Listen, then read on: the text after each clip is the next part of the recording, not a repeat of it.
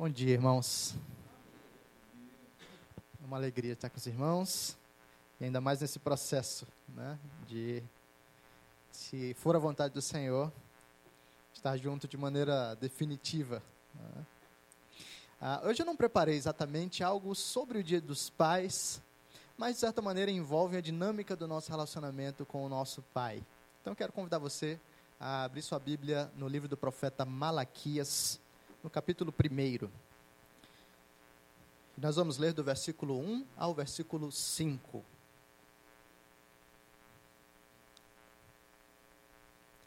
Malaquias, capítulo 1, do verso 1 ao verso 5. E o texto diz o seguinte: Sentença pronunciada pelo Senhor contra Israel por intermédio de Malaquias. Eu vos tenho amado, diz o Senhor. Mas vós dizeis: Em que nos tens amado? Não foi Esaú irmão de Jacó? Disse o Senhor. Todavia, amei a Jacó, porém aborreci a Esaú, e fiz dos seus montes uma assolação, e dei a sua herança aos chacais do deserto. Se Edom diz: Fomos destruídos, porém tornaremos a edificar as ruínas, então diz o Senhor dos exércitos: Eles edificarão, mas eu destruirei, e Edom será chamado terra de perversidade e povo contra quem o Senhor está irado para sempre. Os vossos olhos o verão, e vós direis: Grande é o Senhor, também fora dos limites de Israel. Essa é a palavra de Deus. Senhor, dá-nos a tua graça de ouvirmos e amarmos a tua voz. Em nome de Jesus. Amém. Imagina comigo uma cena. Pensa num garotinho chamado Mário. Eu ainda não conheço vocês aqui, eu espero que não tenha nenhum Mário ah, aqui para ser constrangido. Né? Mas um garotinho chamado Mário, Mário é o terror da sua sala. Ele possui apenas 14 anos de idade, mas é capaz de planejar as peripécias dignas de um estrategista militar. O seu comportamento apenas piora a cada mês e os seus professores já não sabem o que fazer. O que talvez alguns suspeitem, mas ninguém tenha percebido claramente, é que a recompensa por cada arte que o Mário apronta é a atenção do seu pai. Sempre que ele explode uma bomba no banheiro da escola, ele tem a certeza de que pelo menos ali o seu pai vai olhar para ele e falar com ele. Uma atenção negativa vem com disciplina, reclamações, é verdade, mas ainda assim é uma atenção. Ainda assim, o pai olha para ele e fala com ele. Mário não está tão seguro do amor do seu pai, e os seus gestos são um grito para que algum sinal desse amor seja manifesto. Assim como a história de Mário, existem outras histórias, tá? Ah, não sei se vocês já ouviram falar de um, de um autor chamado Theodore Dalrymple. Ele tem alguns livros publicados pela Realizações e um deles chama Vida na Sarjeta. E ele fala do contexto do que ele chama de subclasse na Inglaterra, que não são exatamente os pobres, mas são excluídos culturalmente de alguma maneira. E ele fala que algumas mulheres nessa, nessa condição estão acostumadas a um tipo de relacionamento que hoje nós chamamos de relacionamento abusivo. E elas são agredidas pelos seus maridos, até espancadas fisicamente. E nesse livro, o Darren Paul diz: o interessante é que essas mulheres não abandonam o seu marido, porque o espancamento é um dos poucos sinais que elas têm de que o marido se importa com elas elas não estão seguras do amor. Manifestações negativas, de alguma forma, pelo menos manifestam alguma atenção. Mário é desse jeito. E sabe, eu e você, somos capazes a nos comportar de maneiras bizarras quando nós desconfiamos do amor de alguém. Mas olhe para o povo de Israel aqui. O povo de Israel havia retornado do exílio. É, eles haviam saído ah, como disciplina do Senhor, haviam passado os anos no cativeiro babilônico. e agora haviam retornado à sua própria terra. De fato, foram algumas caravanas, né? Você acompanha isso nos livros de Esdras e Neemias. Desde o ano 538 ah, antes de Cristo, você tem os movimentos de retorno. Primeiro com ah, Zorobabel e Jesua, depois com Esdras, depois Neemias. Mas acontece algo interessante aqui. O povo retorna para sua terra, mas aquilo que o povo aguardava não havia se concretizado. A essa altura aqui, quando Malaquias surge, já se passaram mais de 100 anos desde o retorno do exílio. E o povo, quando retornou do exílio, tinha uma série de imagens na sua mente, no seu coração. Agora nós vamos retornar para nossa casa e nós vamos restaurar a glória que já tivemos um dia sob o reinado de Davi, sob o reinado de Salomão. Profetas como Ageu haviam anunciado que na reconstrução do templo, a glória do segundo templo seria maior do que a do primeiro. Ageu não estava falando do templo físico, mas eles pensavam que era. Profecias como o de Isaías haviam anunciado uma espécie de paz que o povo aguardava intensamente quando retornasse à sua terra. E agora o povo espera, espera, espera e nada disso acontece. O templo foi reconstruído, é verdade, mas o templo não era tão glorioso quanto o primeiro. Os muros da cidade foram reconstruídos com Neemias, mas a cidade estava longe de ser aquilo que um dia havia sido. O povo estava politicamente reunido, mas ainda não desfrutava de plenitude e paz política. Eles ainda eram dominados agora sob um novo imperador o povo ainda tinha que lidar com povos vizinhos, inimigos, tentando destruir Israel continuamente. Onde está a paz? Onde está o descanso? Onde está o alento que o povo tanto aguardou?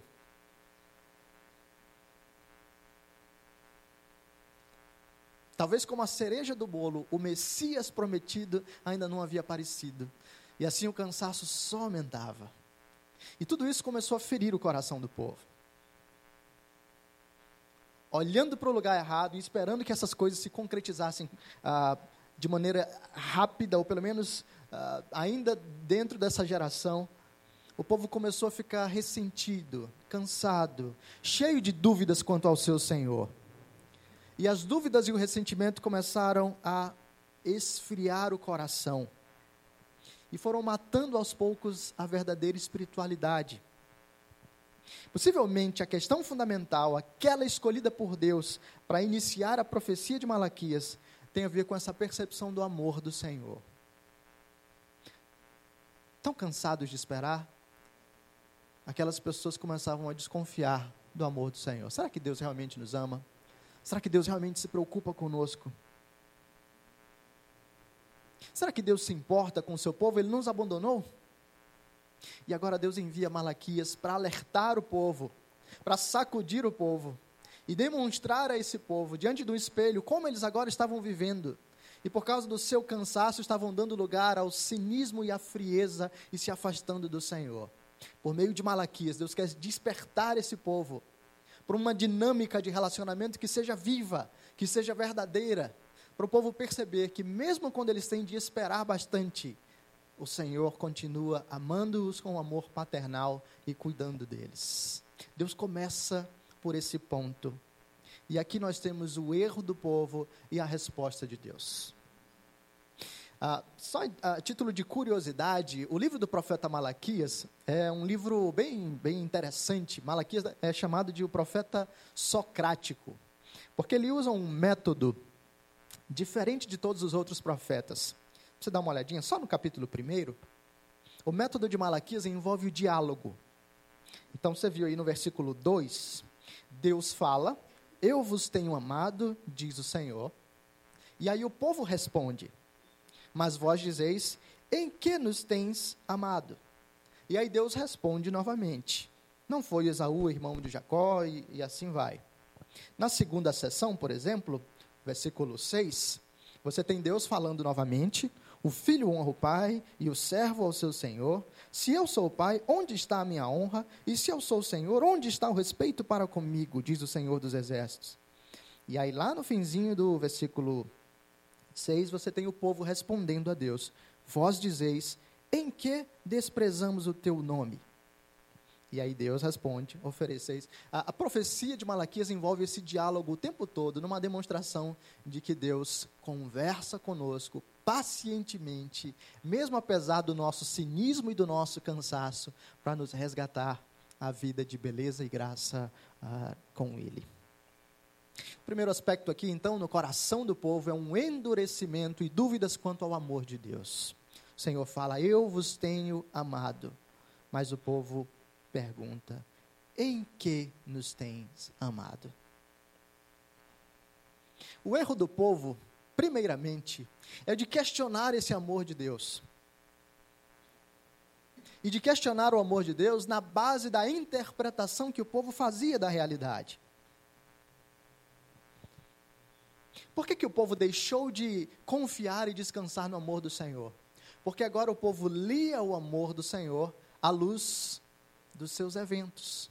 Bom, se a cidade não está cheia de glória, se nós não temos paz política, se o Messias ainda não chegou, se o segundo templo não é melhor do que o primeiro, então Deus não nos ama. E não é exatamente esse o tipo de leitura que nós fazemos? Talvez não expressando claramente com a nossa voz que Deus não nos ama, mas certamente desconfiando do Senhor e da Sua palavra nós dizemos assim: poxa, não passei no vestibular de novo. Está errado. E a gente começa a ficar desanimado diante da vida. A gente não levanta a voz para Deus para dizer: o Senhor está errado, o Senhor não me ama. Mas a gente começa a ter uma postura de vida que expressa desânimo, cansaço, como se a providência não estivesse conduzindo a nossa vida. Nós dizemos: poxa, eu já estou no quinto ano de crise do meu casamento. Eu não acredito que, que as coisas tenham que caminhar desse jeito.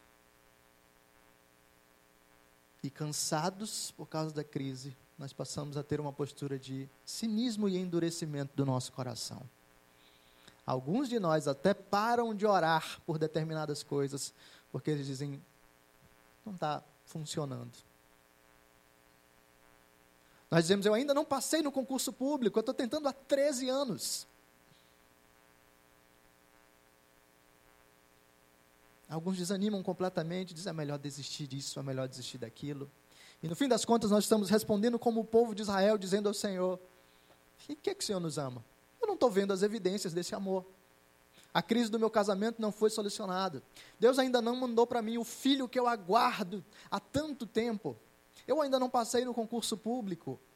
O cargo que eu desejava ainda não me foi dado. E tantas outras coisas, a casa dos sonhos ainda não tive condições de comprar. Cadê as evidências do amor de Deus? O erro do povo é questionar o amor do Senhor na base de uma leitura errada da realidade. E esse erro se manifesta por alguns problemas. O primeiro deles é de que o povo deixou de esperar em Deus. Sabe, todas as vezes que nós nos entregamos ao cinismo, nos entregamos ao cansaço, ao desânimo, nós estamos deixando de esperar no Senhor. Talvez alguns de nós achem cruel pedir que se espere por tanto tempo por uma restauração que não chega. Você deve lembrar, o povo não está esperando aqui por cinco anos, não. Já faz mais de um século que o povo retornou do exílio ainda não viu a glória aguardada. Bom, é verdade, é doloroso esperar, é difícil esperar. Para uma moça que, sei lá, está chegando aos seus 37, 38 anos de idade, aguardando um filho que ainda não veio, é doloroso e difícil esperar no Senhor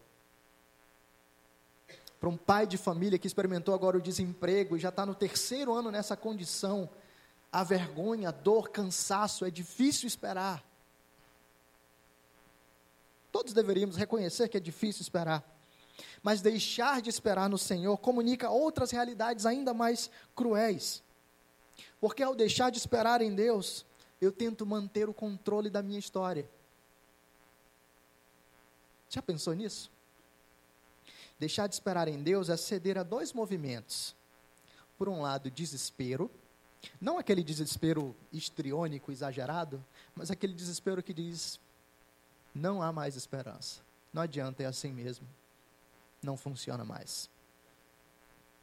E o desespero é uma tentativa de me acomodar à situação sem encarar o meu desejo. Já que eu não quero ter de lidar com a dor da espera, com a dor de reconhecer que Deus é Senhor sobre a minha vida e não eu, com a dor de reconhecer que é a agenda do Senhor que tem a primazia e não a minha, então eu faço como uma criança que diz: tudo bem, então eu não quero esse brinquedo, não. Eu entro num modo desespero para não ter que sentir a agonia da minha espera. O que, que eu estou fazendo aí? Tentando assumir o controle da minha própria vida. Se dói esperar pelo Senhor, então eu vou resolver o problema da minha dor manifestando desânimo. Há um outro movimento. O outro movimento é o do ativismo. E o ativismo também é uma tentativa de manter o controle da minha história. Já que Deus não faz por mim, eu farei. Da mesma maneira que o movimento anterior, eu tento manter o controle da minha história agora pela ação. Pelo muito esforço e pelas muitas tentativas, eu luto contra o Senhor, tentando garantir para mim aquilo que o Senhor ainda não quis me dar. duvidando do amor de Deus, eu tento controlar a minha própria paz, o meu próprio descanso, o meu próprio coração. O outro problema é que ao deixar de esperar em Deus, eu entro em um sistema legalista de vida. Um sistema baseado em performance, sabe? Eu vou tentar operar a minha própria redenção. Tanto desespero quanto ativismo são legalistas. O desesperado tenta buscar redenção pela fuga das expectativas. Saber que nada vai acontecer é o jeito que ele encontra de sobreviver. Trata-se de uma visão muito triste de redenção, mas ainda assim é uma visão de redenção. O ativista também tenta partir para a performance. E pela performance, ele vai tentar mudar a sua condição. Pela performance, pelas conquistas, pela ação e pelo esforço, ele vai operar a sua própria paz e descanso. Ao deixar de esperar em Deus, eu não apenas entro em um sistema legalista, eu não apenas tento manter o controle da minha história, ao deixar de esperar em Deus, eu também fujo de encarar a minha própria vulnerabilidade. Irmãos, a grande agonia da espera é que ela revela nossa limitação. Eu não tenho o controle final sobre a minha vida. Eu não tenho o controle final sobre as questões do meu dia a dia. Não ter o poder de mudar a minha história e não ver as coisas acontecendo no meu tempo me fazem ter a sensação de mãos atadas. E não há nada pior para quem quer agir e resolver a própria situação do que ter mãos atadas. Ao deixar de esperar em Deus, nós tentamos fugir dessa sensação. Dois autores, uh, Dan Allender e Tremper Longman, escreveram um livrinho chamado. Ele ainda não foi publicado em português. Eu sonho com o dia que esse livro vai ser publicado em português. Chama The Cry of the Soul, né? o clamor da alma. E nesse livro eles falam sobre como as nossas emoções falam acerca do próprio Deus e do nosso relacionamento com Deus. E é um trecho nesse livro em que eles falam sobre como a gente tenta manter o controle da nossa própria vida. E eles dão um exemplo do trânsito. Eu não sei como é a cidade aqui com relação a trânsito, se vocês têm engarrafamento, ah, mas ele dá um exemplo de um homem no engarrafamento e ele está parado. Né? completamente irritado, incomodado ali no meio do trânsito. Ele não tem controle nenhum sobre o que vai acontecer à sua volta, ele está preso ali. Mas ele não quer sentir a agonia da espera. ele não quer considerar a sua própria vulnerabilidade. Então o que, que ele faz?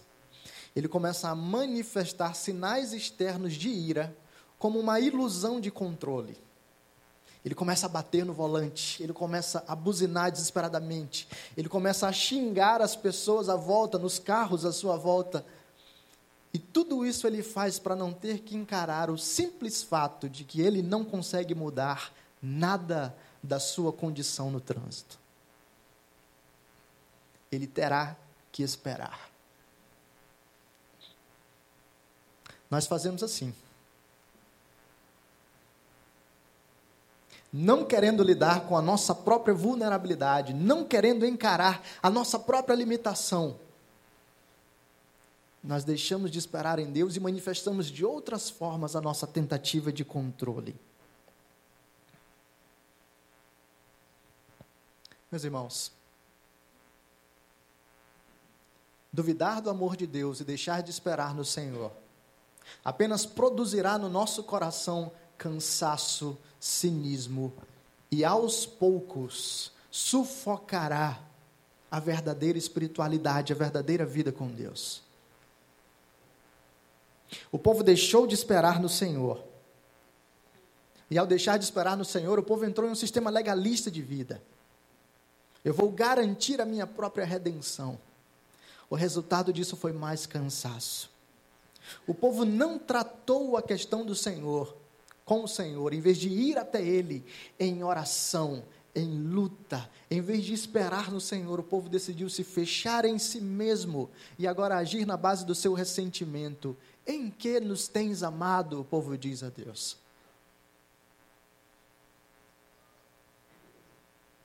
Tudo isso fala sobre como nós temos dificuldade em depender do Senhor, não é? Eu não sei exatamente qual é a sua luta e qual é o seu cansaço. Talvez alguma das coisas que eu descrevi aqui fale sobre a sua condição atual. Talvez você esteja esperando um casamento. Talvez você esteja esperando um filho. Talvez você esteja esperando o fim das dívidas. Talvez você esteja esperando o fim de uma doença. Talvez você esteja esperando uma promoção Talvez você esteja esperando o fim dos conflitos na família. E talvez todas essas experiências dolorosas estejam fazendo você olhar para o Senhor com esse tipo de cinismo que diz: em que, que o Senhor tem amado a gente? Talvez você não diga isso explicitamente, mas aos poucos a sua vida com Deus marca um tipo de ressentimento um tipo de bloqueio em que não há comunhão verdadeira e entrega real e gratidão porque os planos do Senhor estão sendo cumpridos na sua vida.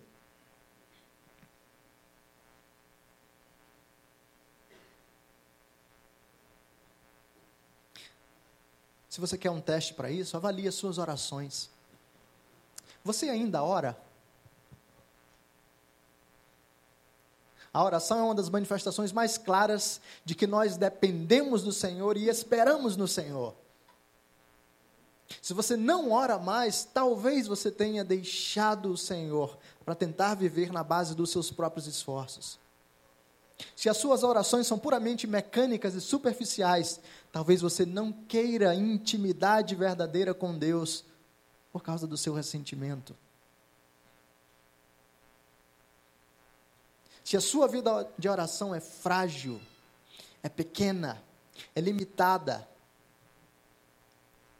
isso comunica algo acerca do seu coração, que pelo espelho da palavra você deveria considerar e reconsiderar.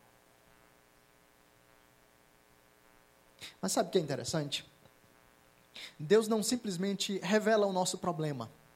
Deus não simplesmente diz para mim e para você: olha, você está duvidando do meu amor e você está caindo no cinismo, em um coração endurecido. Deus questiona o nosso erro, mas Deus nos dá graça real para considerarmos o Senhor e crescermos com Ele. Olha a resposta de Deus para o povo. Deus diz assim: Não foi Esaú irmão de Jacó? disse o Senhor. Todavia amei a Jacó, porém aborrecia Esaú. E fiz dos seus montes uma assolação, e dei a sua herança aos chacais do deserto.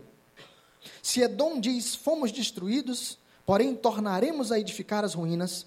Então, diz o Senhor dos Exércitos: eles edificarão, mas eu destruirei. E Edom será chamado terra de perversidade, e povo contra quem o Senhor está irado para sempre.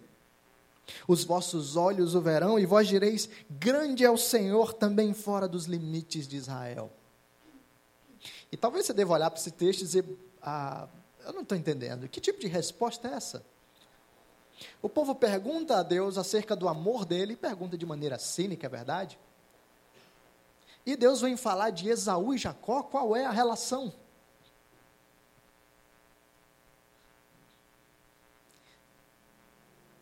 Deus foge de um joguinho simples da teologia da prosperidade, que avalia o amor de Deus, se Deus me deu aquele carro ou não. Se Deus me deu aquele cargo ou não. Se Deus me deu aquele apartamento ou não. Deus quer que nós consideremos o amor dele em uma dinâmica mais profunda que envolve o pacto, que envolve a aliança que Deus fez com o seu povo. E por isso Deus retorna ao início do seu povo, a Jacó, aquele que se tornou Israel. E Deus demonstra para o povo, que a maneira do amor dele se revelar é manifesta ao longo de toda a história pelo compromisso que ele fez com Jacó. Não foi Esaú, irmão de Jacó, disse o Senhor. Todavia amei a Jacó, porém aborreci a Esaú. Deus fala para o seu povo que a dinâmica do relacionamento e do amor, do amor que ele manifesta, é uma dinâmica que manifesta a especialidade dos seus filhos. Você duvida do amor de Deus porque ele ainda não deu para você algum presente? Lembre-se que o Senhor separou você desde antes da fundação do mundo.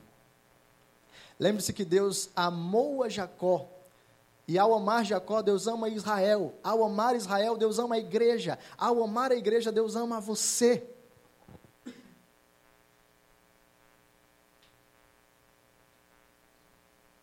Enquanto nós tememos e fugimos de descansar, de esperar, de depender no Senhor, porque a gente quer um tipo de paz imediata que ainda não, não nos foi dada. Deus quer nos envolver em algo mais profundo que diz: lembre-se da sua relação comigo eu poderia ter tratado você como eu tratei a Esaú. Eu poderia ter deixado você entre aqueles que estão fora da minha aliança. Eu poderia ter entregue você ao seu próprio coração. E, no entanto, eu amei Jacó e aborreci a Esaú. Para aqueles de nós que querem avaliar a realidade à luz do nosso imediatismo, como é importante lembrar da aliança de Deus e da maneira como Deus lida com o seu povo. Para aqueles de nós que querem considerar toda a sua paz baseada em um ponto específico da nossa história, como é bom lembrar que o nosso Deus é um Deus de graça, que revela a sua graça desde antes da fundação do mundo e até hoje sustenta a sua igreja pelo seu grande poder e amor. Para aqueles de nós que querem avaliar o amor do Pai simplesmente porque foram disciplinados uma vez na vida. Como é bom lembrar que temos sido sustentados ao longo de toda a nossa caminhada. Amei Jacó, porém aborreci Esaú. E Deus segue demonstrando essa diferenciação que ele fez entre o seu povo e os outros povos. Porque Deus agora fala dos Edomitas, e os Edomitas eram os descendentes de Esaú. E o que Deus diz a respeito dos Edomitas é que eles foram também destruídos, assim como Israel foi levado cativo. Porém, os Edomitas eram arrogantes, versículo 4. Se Edom diz: Fomos destruídos, porém tornaremos a edificar as ruínas, as pessoas podem nos derrubar, mas nós vamos retornar o nosso reino e a nossa glória. Deus diz: Eles edificarão, mas eu destruirei. E Edom será chamado terra de perversidade e povo contra quem o Senhor está irado para sempre. Aqueles que foram rejeitados pelo Senhor podem tentar garantir a própria vida na base dos seus esforços, mas o resultado dos seus esforços será sempre uma casa edificada sobre areia. que cairá quando as ondas vierem. Aqueles que tentarem edificar a sua própria vida diante do Senhor na base dos seus méritos, perceberão que no fim das contas eles negaram o Evangelho, negaram a graça, e por isso experimentarão o justo juízo de Deus. Aqueles que ficaram fora da aliança, embora tentem sustentar a própria vida, não conseguirão fazê-lo. E, no entanto, eu e você somos amados pelo Senhor. O Senhor diz para mim e para você: não é pela sua força, não é pelos seus esforços, não é pelo seu cansaço. Eu amei você graciosamente e eu me comprometi com o seu sustento, eu me comprometi com a sua provisão. Eu sou o Deus da aliança que de fato cumprirei cada uma das minhas promessas. Diferente de Esaú e de Edom, diferente dos arrogantes que tentam se levantar contra o Senhor, eu levantarei vocês. Os outros serão destruídos, mas vocês encontrarão alegria e descanso em mim. Versículo 5: Os vossos olhos o verão, e vós direis: Grande é o Senhor, também fora dos limites de Israel. E o resultado dessa percepção do amor é que o próprio Deus fará o seu povo enxergá-lo novamente e adorá-lo novamente, dizendo: Grande é o Senhor. O que, que esse texto fala para mim e para você? E como é que você podemos aplicar essas verdades à nossa própria caminhada? Como é que um texto escrito há tanto tempo atrás, antes mesmo do Senhor Jesus, pode falar para mim e para a sua condição hoje? Bom, algumas aplicações já foram feitas ao longo do nosso sermão. Mas eu quero realmente recomendar a você que se esforce diariamente na análise do seu próprio coração diante do Senhor. Porque por vezes nós somos esse tipo de povo que desconfia do amor de Deus, mas nem está tão claramente ciente dessas coisas. Por vezes, simplesmente a nossa oração foi deixando de existir. E a gente não notou que foi se afastando do Senhor na base de um ressentimento velado. Por vezes, nosso cansaço tomou conta do nosso coração e nós deixamos de servir na igreja. E foi um processo tão gradual que a gente nem parou para avaliar realmente. Eu quero convidar você a sondar o seu próprio coração diante do Senhor. Será que seu coração tem abrigado dúvidas e cinismo? Será que o cansaço pela espera tem feito você reavaliar o próprio Deus e o seu caráter? Será que você tem duvidado do amor do Senhor? Simplesmente porque as coisas ainda não caminharam da maneira como você espera? Todos nós faremos isso em algum momento da vida. Porque nós, como João Calvino dizia, o nosso coração é uma fábrica de ídolos. Então, volta e meia nós faremos isso. Mas ouçam o próprio Deus, primeiro revelando a condição do nosso coração e dizendo: olha o que você está fazendo. E segundo, ouçamos o Senhor dizendo: Eu amo você. Eu amo você como um pai bondoso. Como um pai bondoso. Eu poderia simplesmente ter deixado você resmungando lá. Eu poderia ter abandonado você com as suas lamúrias. Eu poderia ter entregue você à punição última, porque você desconfia de mim. E, no entanto, Deus graciosamente vem e diz: Eu amei Jacó e aborreci Esaú. O fim de Esaú será terrível, mas o seu fim, Jacó, o seu fim, Israel, o seu fim, Igreja Presbiteriana Central de São José do Rio Preto, será um fim gracioso. E você poderá dizer: Grande é o Senhor, até mesmo fora dos limites de Israel. Isso tudo se cumpre, irmãos, e a evidência mais intensa e mais profunda na figura do nosso Senhor Jesus. Porque enquanto eu e você podemos até duvidar, lamentar e questionar, dizendo: Deus ainda não me deu aquilo que eu esperava. a Escritura revela para nós o Evangelho que diz: aquele que não poupou o seu próprio filho, porventura não nos daria consigo todas as coisas. Enquanto eu e você podemos duvidar, questionar, porque a nossa doença ainda não foi sarada, porque o nosso problema ainda não foi resolvido, mas eu e você deveríamos olhar para Cristo e perceber: Deus não poupou aquilo que lhe era mais valioso a personificação do amor e a manifestação mais explícita, mais intensa e mais poderosa do amor de Deus nos foi dada no Cristo sangrando na cruz e ressuscitando para a nossa salvação. Por isso, todas as vezes que você for tentado a experimentar a depressão e o desânimo, lembre-se de Cristo. Todas as vezes que você for tentado a simplesmente abandonar o barco, lembre-se de Cristo. Cristo esperou em Deus Cristo esperou em Deus, inclusive em nosso lugar. Cristo amargou no Getsemane, sabendo que o aguardava, e no entanto ele se submeteu ao Pai, com uma manifestação plena de um amor que eu e você jamais compreenderemos plenamente. Deus não poupou o seu próprio filho, e na morte e na ressurreição do nosso Senhor repousa toda a plenitude que nós aguardamos. Se não nos for dado o carro, se não nos for dado o casamento, se não nos for dado o filho, e se não nos for dada a cura, nós ainda teremos Cristo. E Cristo nos basta. Porque em Cristo nós temos a certeza da plenitude do amor e da graça do nosso Deus. E ali nós encontramos descanso. O meu desejo para você, irmão, é que você consiga esperar no Senhor. Não fuja da sua vulnerabilidade. É doloroso mas é quando nós consideramos a nossa própria limitação que nós nos encontramos aos pés da cruz dizendo: O Senhor fez tudo aquilo que eu não consigo fazer. Que Ele então receba a glória pela Sua palavra e pelo Seu Evangelho, agora e para sempre.